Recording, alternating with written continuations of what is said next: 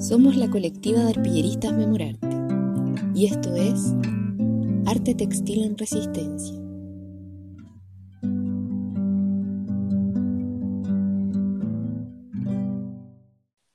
En el encuentro textil de hoy compartiremos desde los Andes, Chile, con las bordadoras andinas.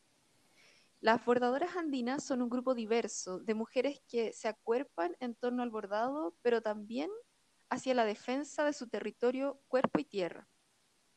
Se conocieron en los talleres de bordado de la Escuela Popular de Artes y Oficio Elvira Espejo, y los meses siguientes continuaron vinculándose de manera autoconvocada, hasta que aparece el 18 de octubre y deciden bordar sus, sus sentipensares como forma de memoria, lucha y también para sostenerse entre ellas realizando distintas intervenciones políticas en el territorio que habitan. Estamos con Gabriela Gallardo, que es parte de las bordadoras andinas. Bienvenida, Gabriela, ¿cómo estás? Hola, Astrid, muy bien, muchas gracias por la invitación. Estamos muy bien. Gabriela, para comenzar, cuéntame eh, cuál es tu vínculo primordial con lo textil, desde dónde viene, de dónde surge y a partir de eso, cómo eso lleva hasta el origen de las bordadoras andinas y todo el trabajo que ustedes han hecho. Bueno, personalmente em, tengo un vínculo con el bordado principalmente desde muy chica. Mi mamá era una gran bordadora. Em, bordaba, de hecho, a punto cruz sin, sin estampar el, el dibujo, digamos. Bordaba a pulso el mm. punto cruz. Y Todavía tengo, de hecho, ahí una, unos bordados que le hizo a la ropa de mi hija. Em, así, como te decía, a pulso. A mano alzada. A mano alzada, exacto. Y, y era algo que yo veía que ella disfrutaba mucho. Pero yo en ese momento, digamos, cuando chica no, no enganchaba tanto. Pero llegó un momento de mi vida eh, en que me empezó a llamar mucho la atención eh, el tejido, el bordado, y empecé a investigar, empecé a aprender. Eso, digamos, hace unos seis años más o menos, y, y claro, se ha transformado en algo primordial en mi vida actualmente. Entonces, cuando empezaron estos talleres de, de la Escuela Popular de Artes y Oficios Elvira Espejo, me inscribí inmediatamente. y, y, también, claro, en algún momento pensando no solo en participar de un taller de bordado, sino que, que, que ojalá esto se mantuviera en el tiempo y que se transformara en otra cosa también. y como cuando uno tiene muchas ganas de algo, se transforma en realidad, así fue.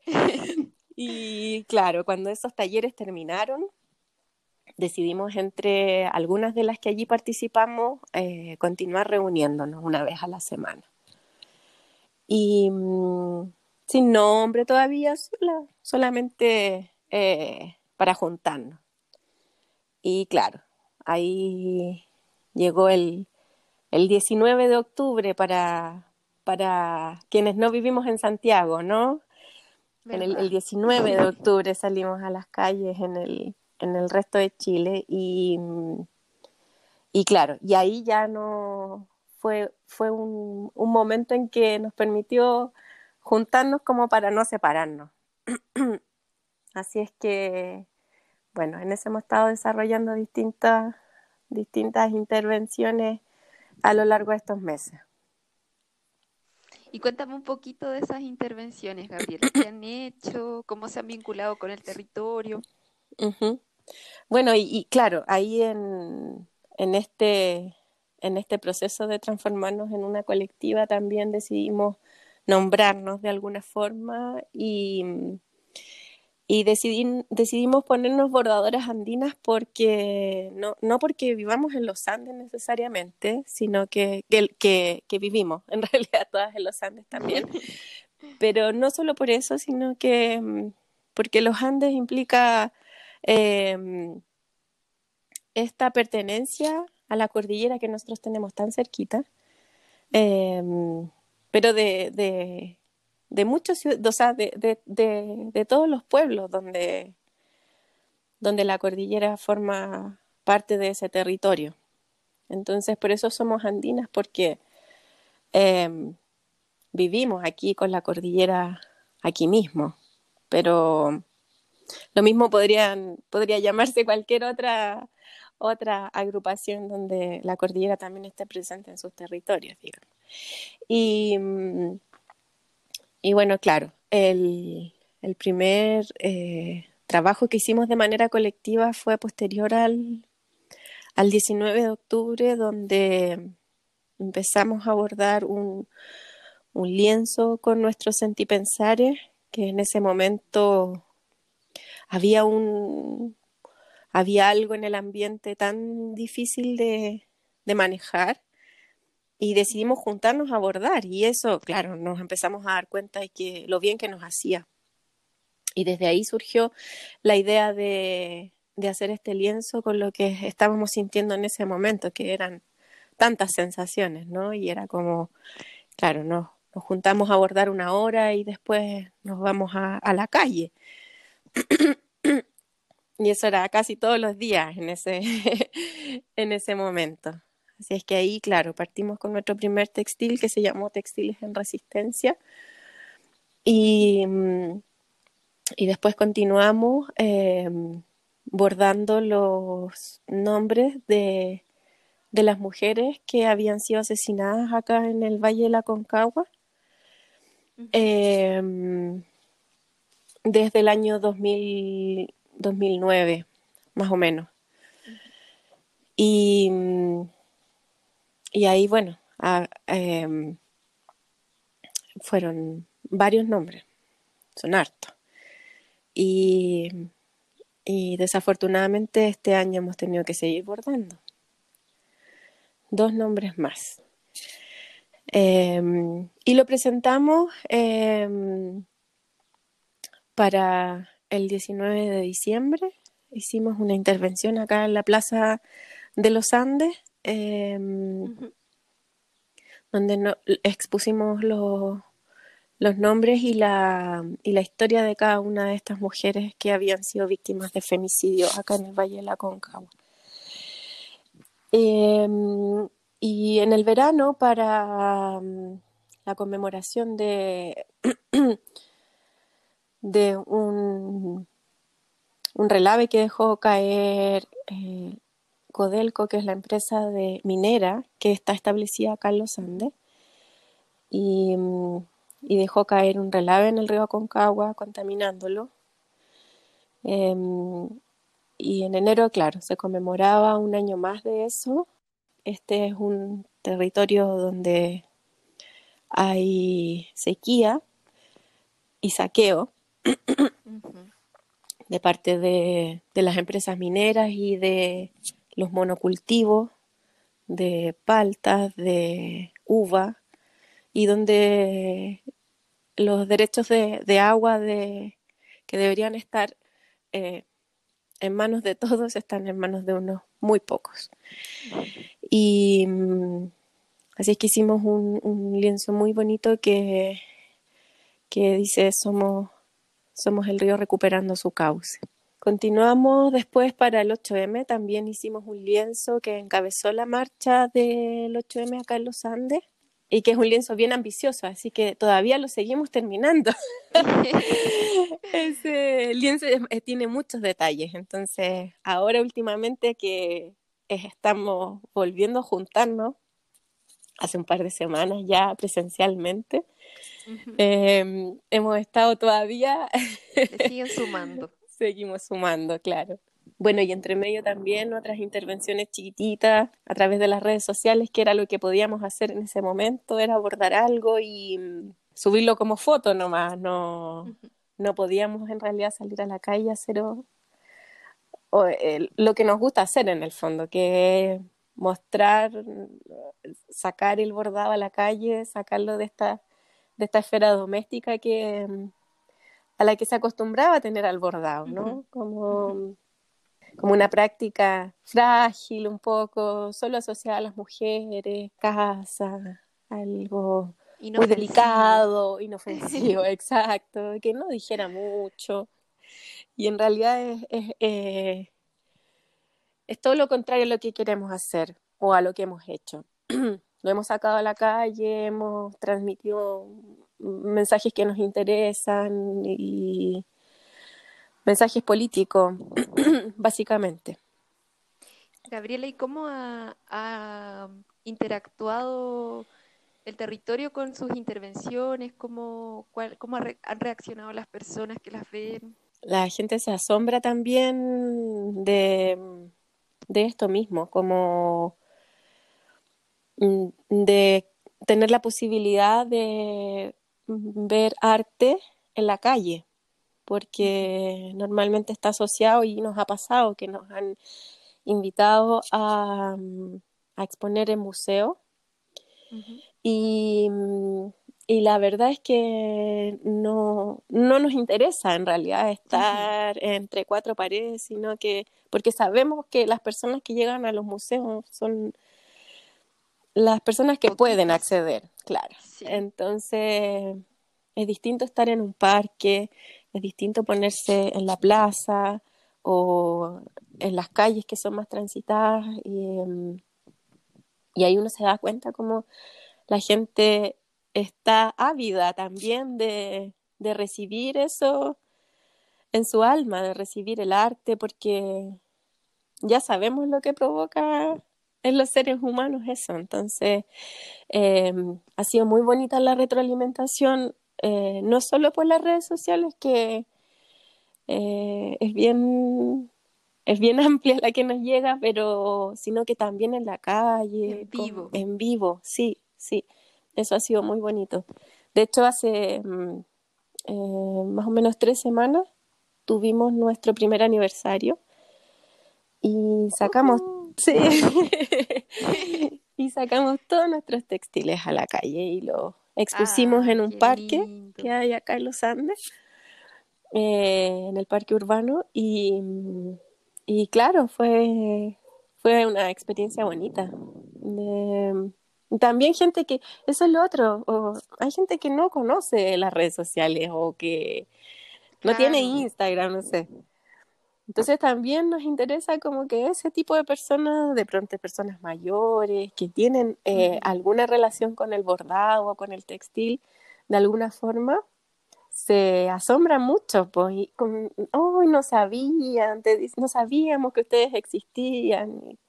Y, siempre es una retroalimentación muy enriquecedora. Gabriela, durante la pandemia, como tú comentaste, se tuvieron que adaptar a, a estar como más en un, en un plano virtual y ahí ustedes hicieron una convocatoria que se llamaba Abordar la olla común, sí. inspirada en las ollas comunes que surgieron a raíz de la situación Así del país. Sí. Cuéntame un poquito sobre, sobre esa experiencia, ¿cómo fue? Claro, em, en abril más o menos eh, se empezaron a, a abrir acá en los Andes, en realidad en todo el Valle de la Concagua, pero como nosotras vivimos acá, se empezaron a abrir varias ollas comunes en, en distintos sectores del, del, valle. Y mm, acá donde, donde, hay varias bordadoras que vivimos como en, en un mismo sector. y, mm, y bueno, yo empecé como me, me dieron el teléfono una persona que estaba a cargo de una de las ollas y me empecé a contactar con esta persona, otra de las bordadoras, Paulina, me ayudó a hacer un afiche para que recolectáramos alimentos. Y bueno, y esto empezó como a crecer, la gente se empezó a contactar mucho conmigo, había muchas ganas de donar, de ayudar, no solo en, en alimentos, sino que también en trabajo, como de, de cooperar en, en la cocina de estas ollas. Y entonces, eh, claro, en el momento en que quisimos hacer, por ejemplo, el afiche de recolección de alimentos, nos dimos cuenta que había muy poco material gráfico para, para realizarlo. Entonces, eh, pensamos en hacer, una, en hacer esta convocatoria eh, para obtener este material gráfico para todas las ollas de Chile que quisieran ocuparlo para eh, difundir su labor. Y lanzamos, lanzamos la, la convocatoria y en realidad nunca nos imaginamos que iba a ser tan masiva. No, sí, nos llegaron casi 100 trabajos. Y, y, de todas partes del mundo eh, había, había mucha gente muy motivada con el tema. Entonces fue una experiencia muy bonita que la, la culminamos con un video que reunía toda la, todos los bordados que nos habían llegado. Bueno, y, y, y los trabajos que nos llegaron eran con distintas técnicas también. Eso fue, fue muy bonito ver cómo hay plasmado cada uno de, de los sentires también con respecto a las joyas de, de, cada una de las personas que quiso participar. Y bueno, ahí también eh, se los íbamos mostrando a las personas de las joyas con las que con las que teníamos contacto. Acá. Mm, Qué lindo. ¿Cómo, cómo lo recibían? No, Era como un sí, ¿no? felices. Estaban muy, muy emocionadas. ellas, en su gran mayoría, son mujeres las que levantan las joyas. De pronto también hay involucrados algunos hombres, pero eh, en otras labores, digamos, como de recolección de alimentos o después cuando ya decretaron cuarentena, acá en, en los Andes eh, se dedicaban a repartir. Pero las que están ahí en la cocina, las que están planeando día a día lo, lo que se va a cocinar al día siguiente, son mujeres. Entonces, claro, mostrarles los trabajos, estaban, uy, muy, muy felices. Así es que fue, un, fue un, una convocatoria realmente hermosa que no pensamos las dimensiones que iba a alcanzar y claro, le resonó a mucha gente.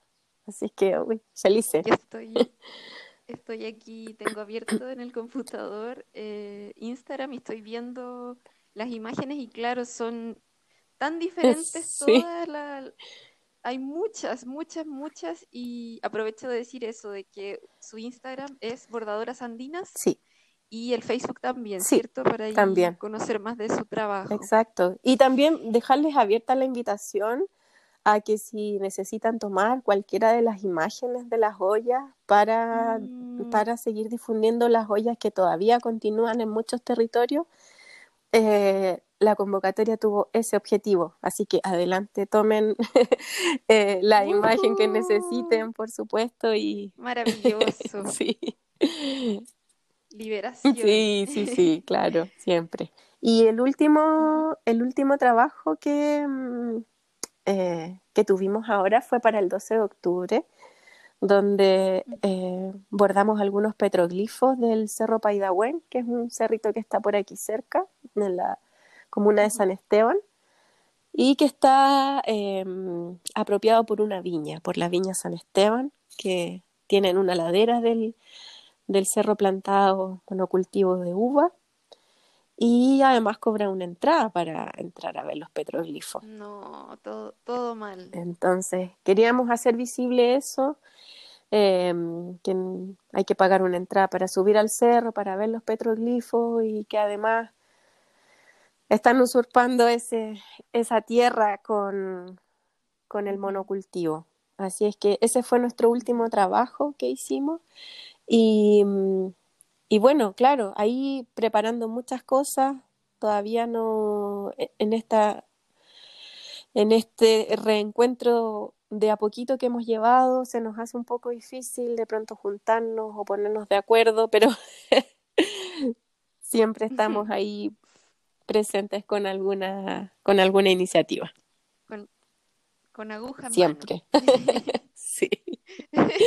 Exactamente. Gabriela, muchas gracias. gracias a ti. Eh, a ustedes, a memorarte. Le, dejo un abrazo a, a, a, ustedes igual, a todas las integrantes. ¿Cuántas son ustedes? Somos ocho oficiales. Hay, hay una de nuestras bordadoras que se fue a Chiloé ahora, pero está, ah.